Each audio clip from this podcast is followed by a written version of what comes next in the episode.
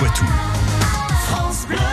Notre historien préféré est avec nous, c'est Patrick Citeau. Bonjour Patrick. Bonjour. Les histoires du Poitou évoquent aujourd'hui le parcours dans le temps du rallye de la Vienne, compétition qui joue sa 25e édition. Ce sera ce week-end du côté de Châtellerault. Le rallye de la Vienne va en effet débouler sur l'asphalte de Grand Châtellerault vendredi et samedi prochain. Une 27e édition qui promet de belles sensations. Un événement piloté par l'association sportive automobile Poitou et l'écurie Châtellerault Poitou. Et quelle est l'histoire de cette course? La première course s'est en fait déroulée en 1954. Le rallye de la Vienne est ainsi une compétition au niveau régional pendant 38 éditions. En 1992, la course franchit un échelon. Le rallye est inscrit en catégorie nationale sous l'appellation Ronde nationale de Châtellerault. Il prend quelques temps plus tard la dénomination actuelle de rallye de la Vienne.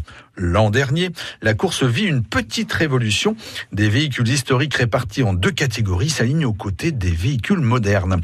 Les rutiles en bolide de notre époque côtoient ainsi des petits bijoux mécaniques des années 70-80. Écoutez plutôt, Porsche, Opel Manta et autres R8 Gordini, la fameuse, font le bonheur des amateurs de belles mécaniques. Et comment s'annonce cette 27e édition? Le rallye affiche cette année deux nouvelles spéciales. Comme l'an passé, les véhicules historiques répartis en deux catégories sont également au programme.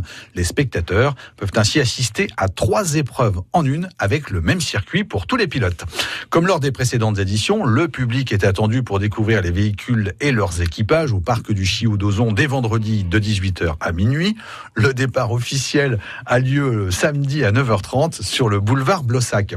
Afin de pouvoir assister au rallye en toute tranquillité, des sont réservées au public. En dehors de ces espaces sécurisés, il est formellement interdit de se positionner en bord de route. De quoi voir rugir les bolides du rallye de la Vienne en toute sécurité et tourner ainsi une nouvelle page de l'événement en compagnie des équipages et des organisateurs. Merci Patrick Citon, on vous retrouve sur francebleu.fr. France Bleu Poitou.